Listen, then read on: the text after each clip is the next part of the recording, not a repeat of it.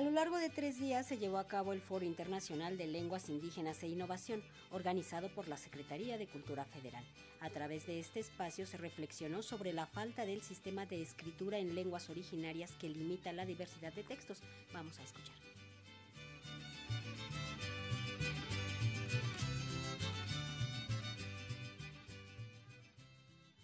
Como parte de las actividades previas al Mondiacult 2022, se llevó a cabo el Foro Internacional de Lenguas Indígenas e Innovación, mediante el cual se buscó reflexionar sobre los diferentes procesos creativos que vinculen las artes, la tecnología y la diversidad de las expresiones culturales para la promoción de las lenguas indígenas. A lo largo del foro se desarrollaron las mesas de disminución de barreras lingüísticas para garantizar los derechos humanos, el aprendizaje entre pares, el activismo digital, los procesos creativos y la creación y traducción de cómics en lenguas indígenas.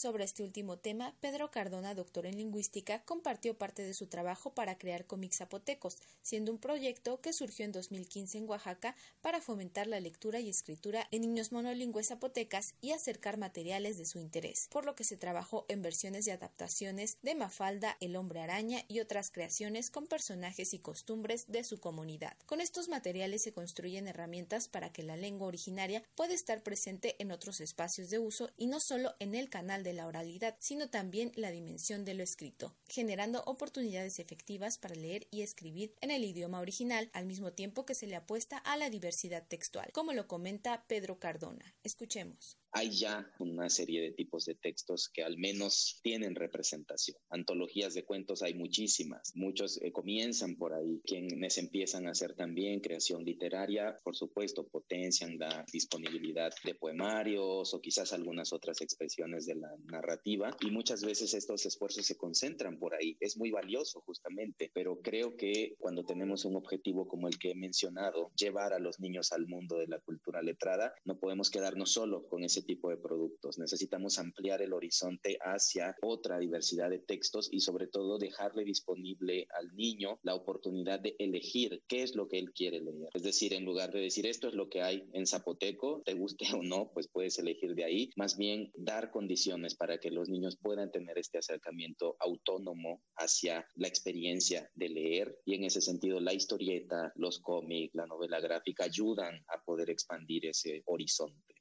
Por su parte, Sayen Enríquez Ortiz López, fundador de Fucomics y promotor de la narrativa gráfica en lenguas indígenas, manifestó que uno de los grandes retos es que muchas lenguas originarias solo cuentan con el canal de la oralidad para ser transmitidas, lo que complica la preservación y difusión, situación que vivió cuando estaba creando un cómic en lengua Tenec. Así lo comentó. Hablantes de la lengua sí pero eh, esta lengua no tiene una forma escrita, no existe, son cosas que se han comunicado oralmente. Toda esta cosmovisión del pueblo Tene es algo que no está registrado y todo es transmisión oral, ¿no? Generación tras generación. Entonces creo que la importancia de este proyecto era mm, como dejar un registro. Otro de los retos que tuvimos al momento de hacer este cómic fue el de los textos. Hay algunas señales como los apóstrofes que intentan emular los sonidos, ¿no? Pero no hay tal una manera correcta de escribir este idioma. Simplemente no existe. Se han hecho estudios en los que se pretende emular el sonido en la forma escrita.